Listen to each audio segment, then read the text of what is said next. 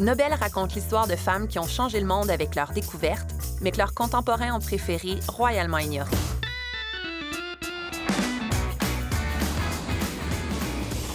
Ici, on remet les pendules à l'heure, on oublie les gants blancs, on met les points sur les i et on tire des leçons à appliquer aujourd'hui.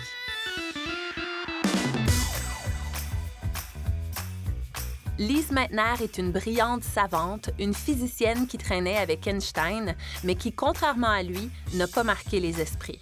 Pourquoi? Elle avait deux torts de naissance. En plus d'être juive, elle était femme.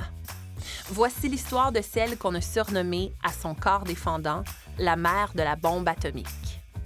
Moi, ce que je trouve fascinant, c'est que lorsqu'une personne est nommée et que son profil correspond au profil majoritaire, on assume que la personne est compétente. Lorsqu'une personne est nommée, mais que son profil personnel est différent du groupe majoritaire, l'hypothèse implicite est le contraire. Est-elle capable?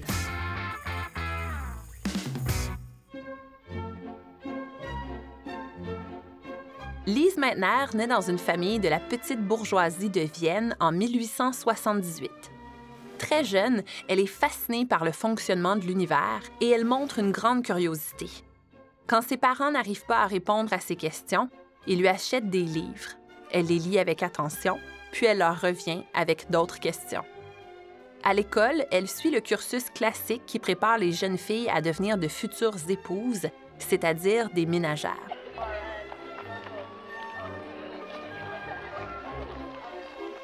En Autriche, à l'époque, l'école s'arrête à 14 ans pour les filles. Alors que les frères Meitner vont au lycée à l'adolescence, les sœurs, elles, n'ont nulle part où aller.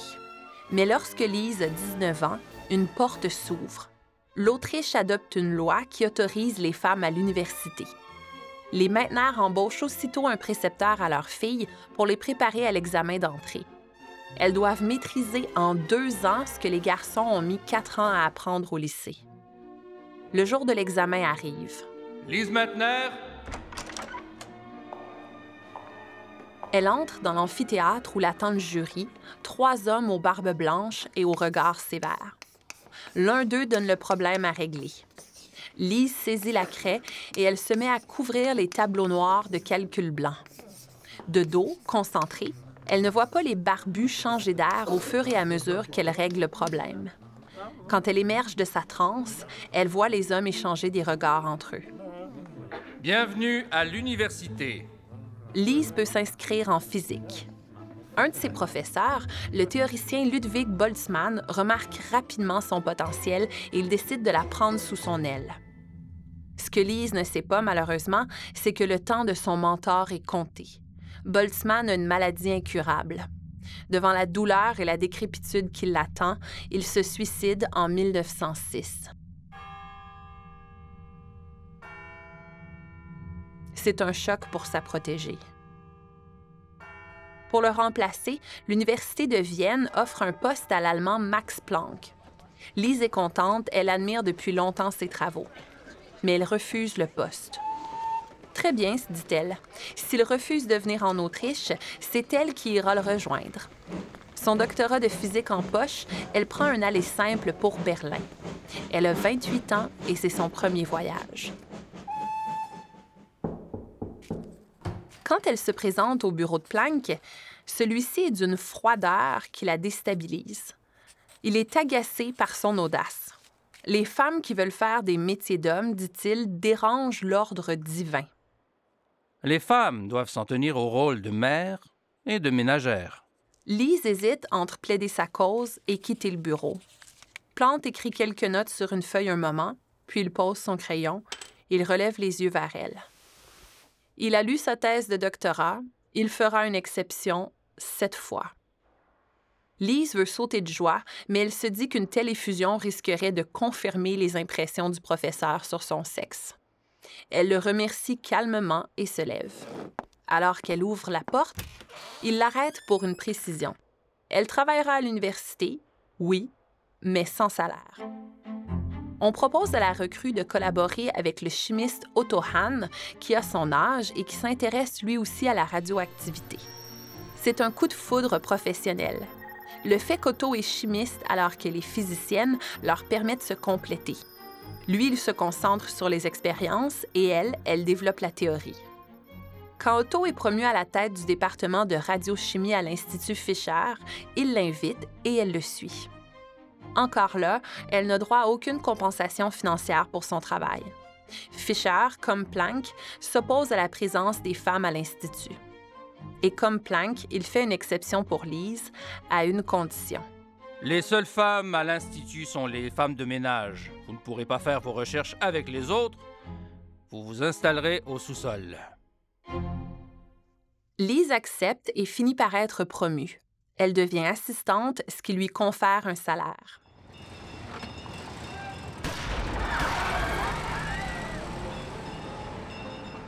Juin 1914, tout bascule. L'archiduc François Ferdinand et son épouse Sophie Chotek sont assassinés à Sarajevo. C'est le début de la Première Guerre mondiale. Les hommes de l'Institut partent au front. Lise veut participer elle aussi, alors elle s'enrôle comme infirmière à 36 ans. Elle rejoint l'armée autrichienne qui la met en charge des radiographies.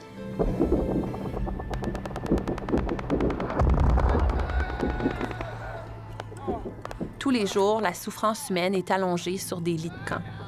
Les blessés implorent et crient. Mais parfois aussi, c'est la calmie, et Lise peut aller lire au pied d'un arbre. C'est là, à son insu, qu'un officier autrichien nommé Moufat la remarque. Plus tard, alors qu'elle s'occupe d'un soldat de son régiment, il s'intéresse à son travail. Moufat est impressionné par l'intelligence de Lise, mais aussi par son empathie. Il tombe sous son charme. Lise est sensible à ses attentions. Elle se met même à imaginer à quoi ressemblerait un futur avec lui. Mais quand le jour arrive où il la demande en mariage, elle refuse. Devenir l'épouse de Moufat, ça veut dire devenir ménagère et abandonner la recherche. Elle ne peut pas sacrifier ça. Elle s'est battue pour sa place, elle ne veut pas reculer. Tant pis si ça veut dire rester vieille fille.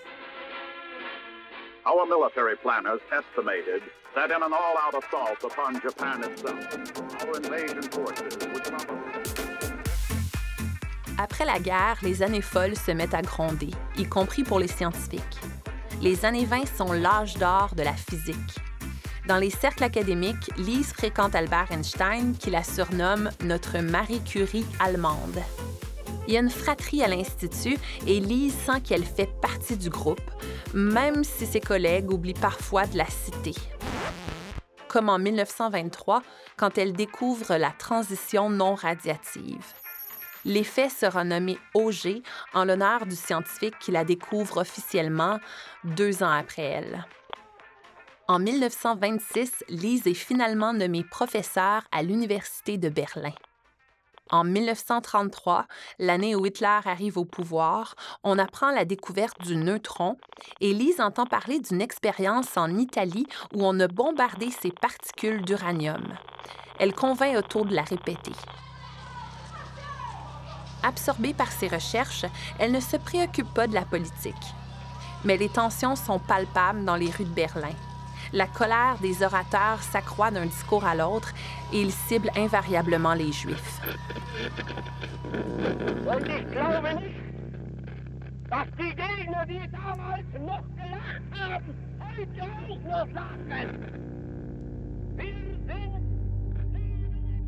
Des scientifiques juifs plient bagage.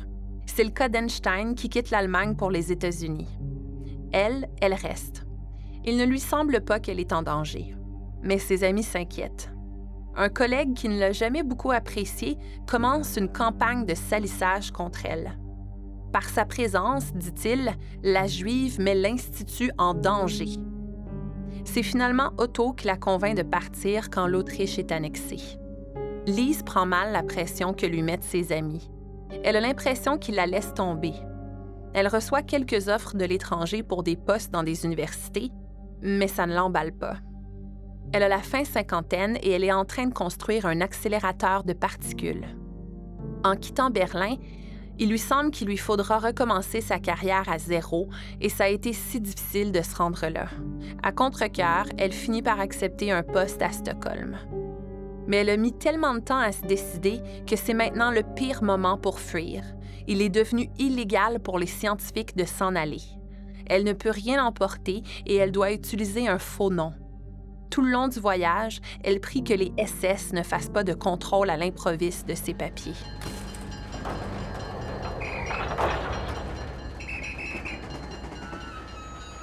À bout de nerfs, elle arrive en Suède. Mais si elle est saine et sauve, elle n'est pas heureuse pour autant. Son exil marque le début d'une période de dépression pour elle. À Stockholm, elle est complètement seule. Heureusement, il lui reste encore sa correspondance avec Otto. À distance, ils peuvent continuer à collaborer. Un jour, il lui parle de ce qui lui apparaît comme une anomalie avec les isotopes de radium. Il se comporte comme du barium. Je n'en parle qu'à toi pour l'instant. Peut-être peux-tu proposer quelque explication fantastique Nous devons éclaircir tout cela. Réfléchis de ton côté. Si tu pouvais proposer quelque chose que tu pouvais publier, ce serait comme si nous travaillions ensemble.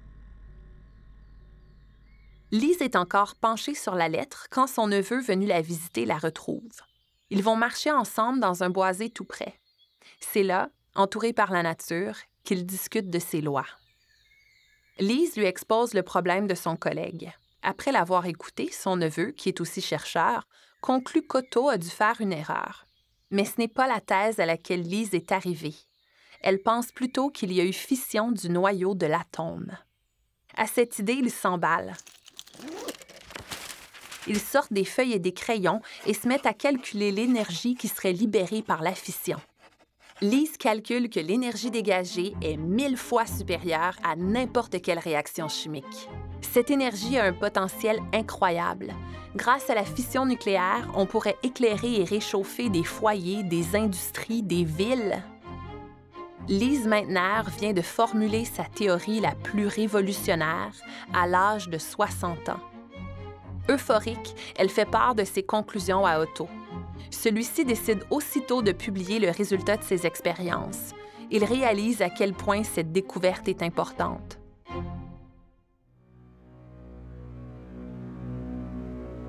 Or, nulle part dans son papier, quand il est publié, il ne mentionne le nom de Lise. Otto a fait un autre calcul, personnel celui-là.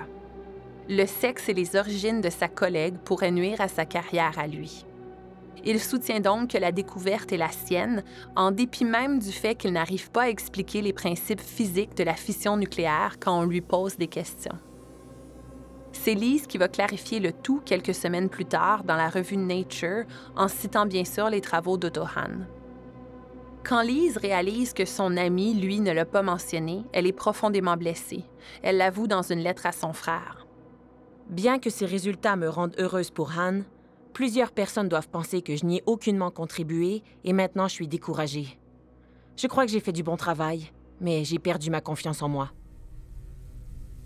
Elle tente de se consoler en se disant que l'important, ça reste la connaissance. Et cette nouvelle connaissance se met à circuler. La découverte de Lise prend une vie autonome et ses applications extraordinaires se développent d'une manière qu'elle n'avait pas imaginée. En lisant les travaux de Lise et d'Otto, Einstein interpelle le président Roosevelt. Si les nazis savent compter, ils vont rapidement savoir qu'on peut faire une bombe avec ça. Roosevelt met sur pied le projet Manhattan.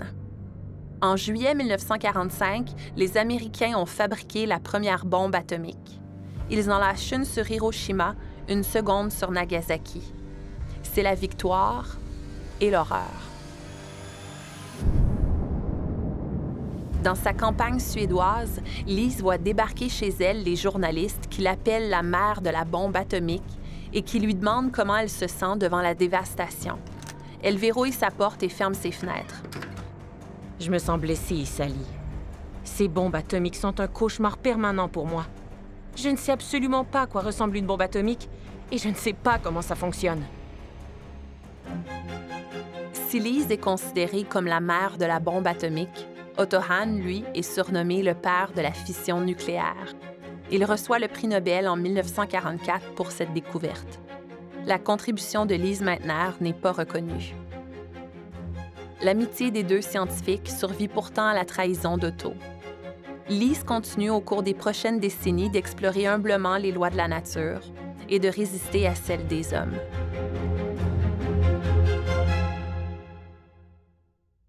Elle meurt quelques jours avant ses 90 ans. Sur sa pierre tombale, on peut lire Lise Meitner, une physicienne qui n'a jamais perdu son humanité.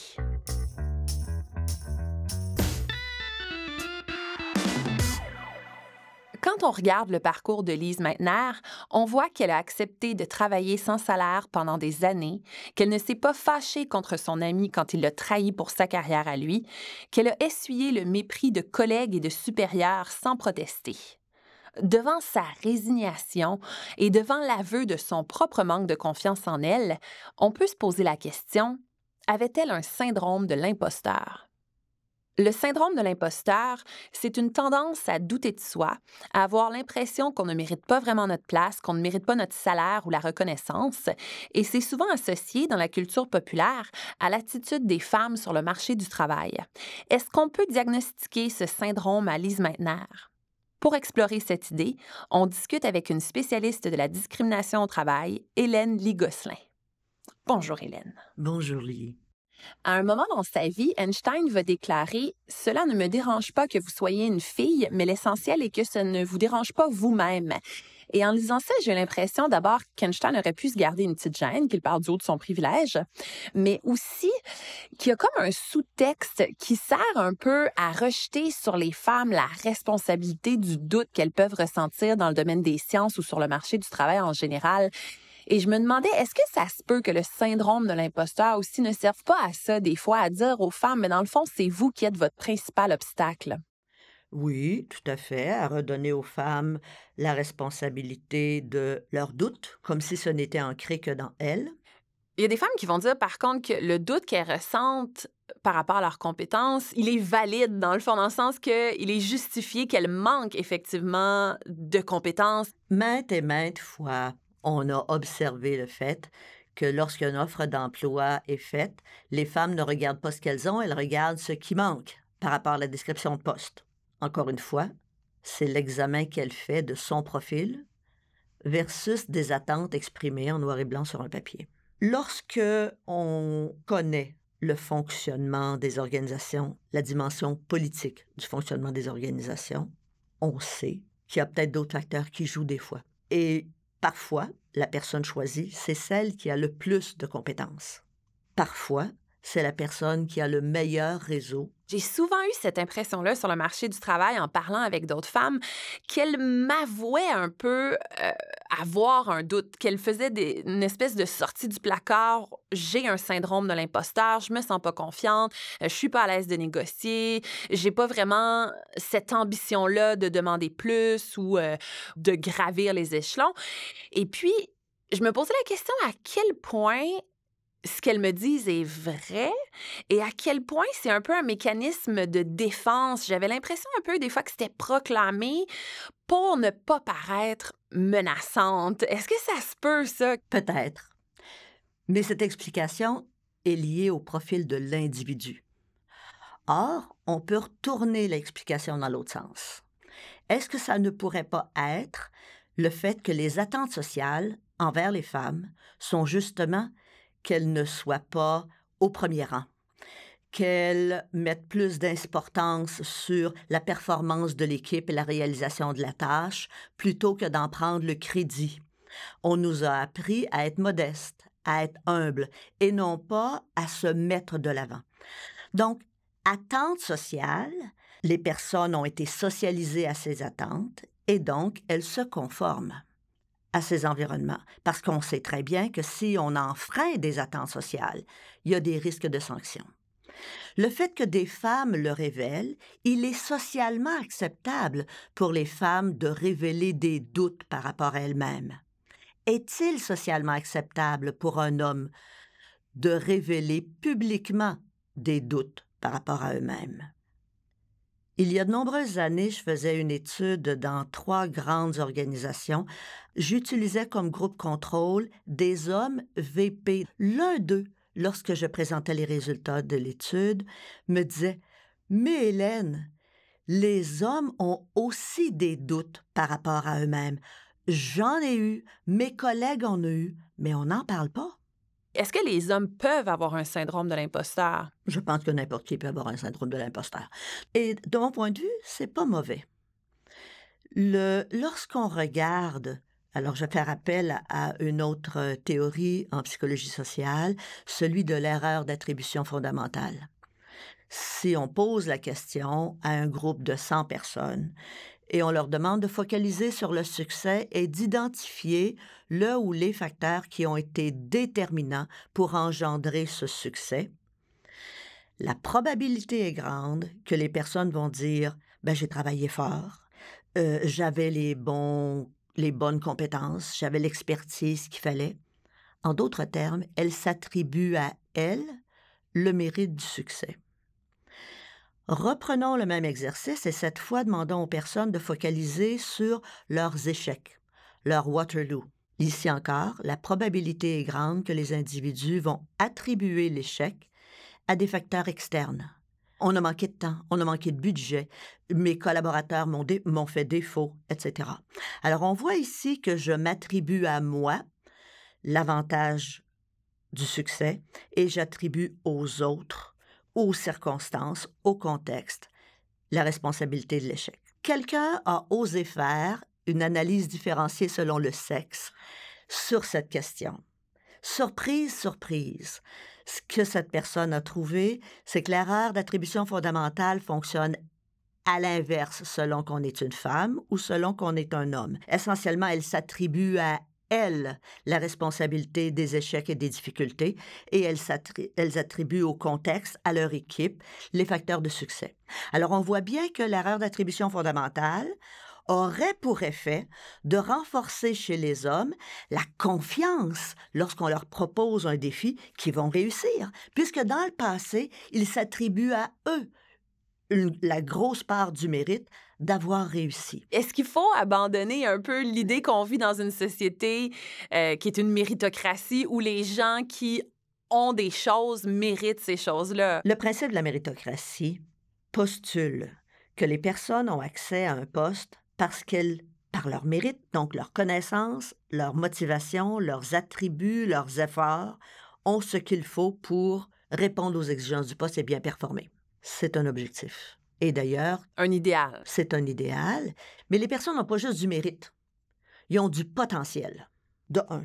De deux, les organisations sont aussi des environnements sociaux et sociopolitiques. Certaines personnes ont du pouvoir, puis d'autres en ont moins.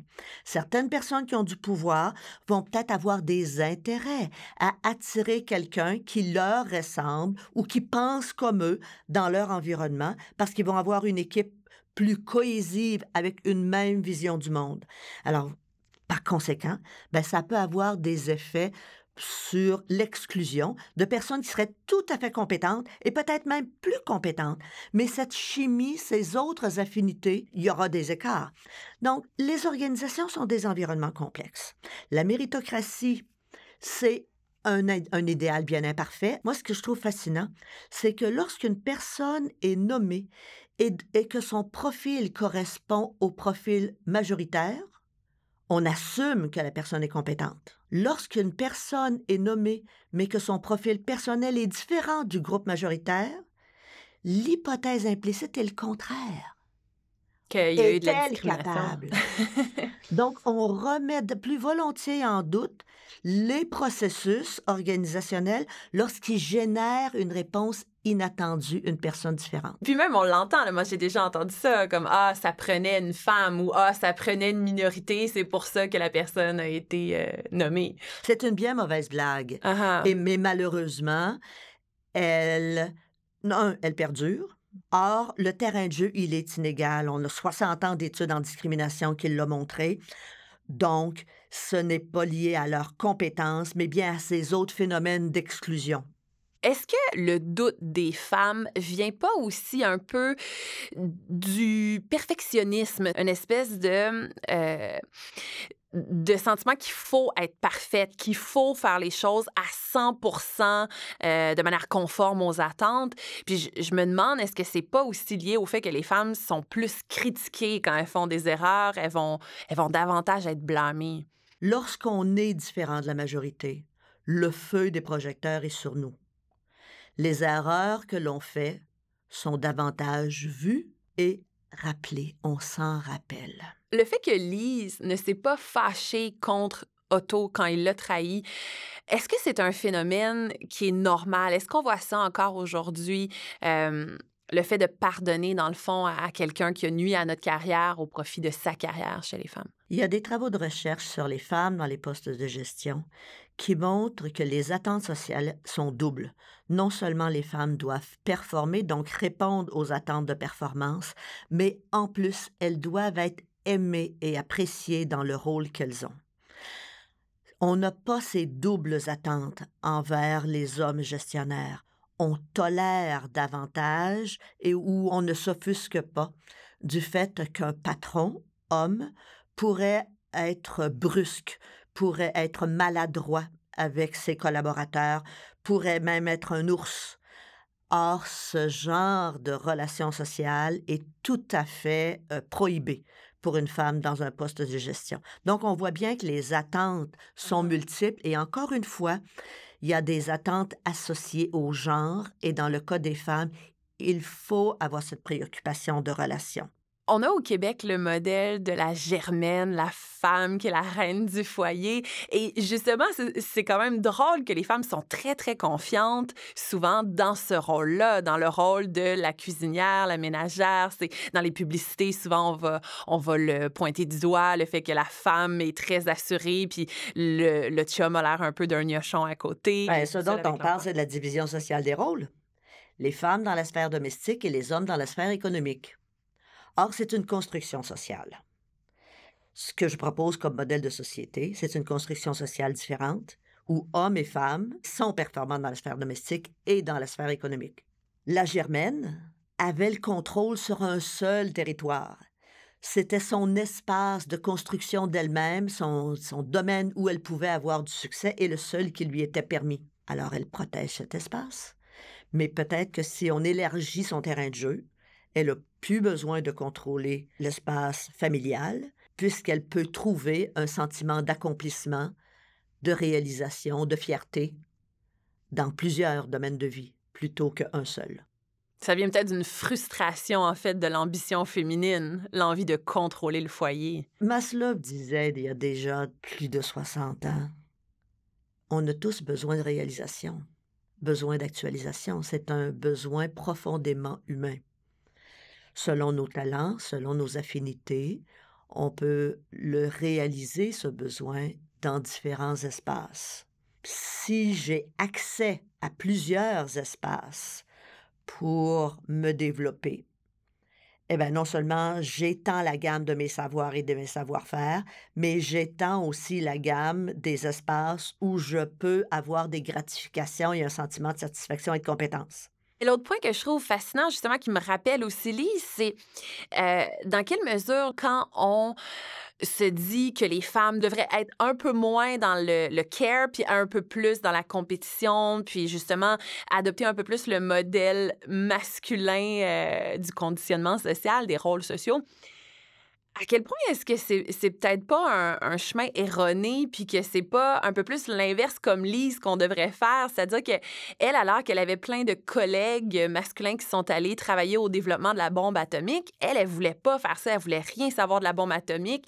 Et puis c'était, c'était quelqu'un justement de profondément humain, Lise Meitner. C'était quelqu'un qui se souciait des gens, de l'humanité à grande échelle. Je me dis, c'est ça, est-ce que est-ce que c'est pas un peu plus les petits garçons qu'on devrait orienter vers le care au lieu de dire ben, les filles devraient être plus dans la compétition?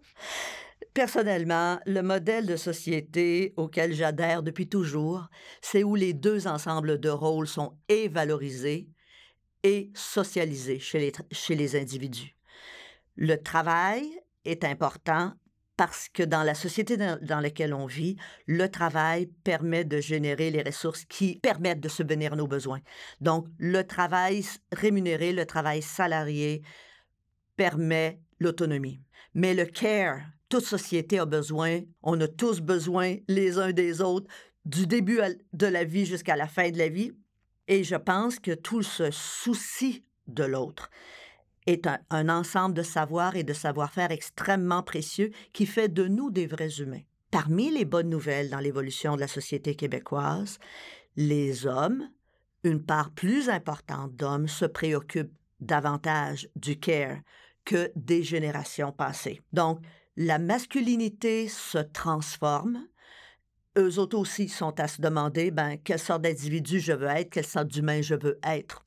Dans le cas de Lise, c'était clair que ce souci des autres se traduisait dans sa préoccupation quant à l'usage qui est fait des savoirs et des savoir-faire euh, scientifiques qui ont été développés. Et c'est une question que tout scientifique devrait se poser aussi, tout technicien devrait se poser. Le savoir n'est pas bon ou mauvais en soi, c'est comment on s'en sert. Mais c'est autour de- des impacts sur les individus comme humains, sur les communautés, qu'on est capable de résoudre ces dilemmes éthiques. Autrement, si on ne se pose pas ces questions-là, ben, les questions du sens de ce qu'on fait sont oubliées. Lise Meitner avait-elle un syndrome de l'imposteur? En fait, probablement pas. Elle a vécu toute sa vie en repoussant les limites, en se rendant là où elle n'était ni attendue ni bien reçue, et malgré tout, elle a persisté. Le doute qu'elle confie à 60 ans vient d'une accumulation d'offenses et de manque de reconnaissance. L'histoire de Lise nous enseigne que les limites des femmes ne sont pas dans leur tête, mais dans le contexte. Elle nous montre aussi la force de la passion qui, lorsqu'elle est autorisée à se développer, peut donner une nouvelle énergie.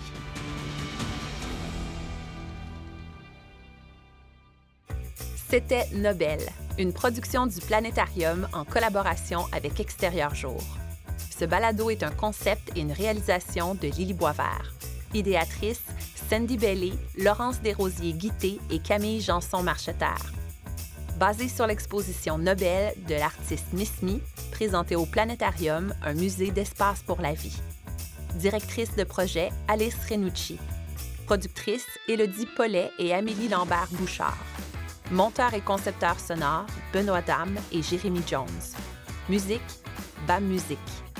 Merci aux intervenantes et aux intervenants pour leur générosité et leur franc-parler. Nous vous invitons à nous suivre dans un prochain épisode. Merci.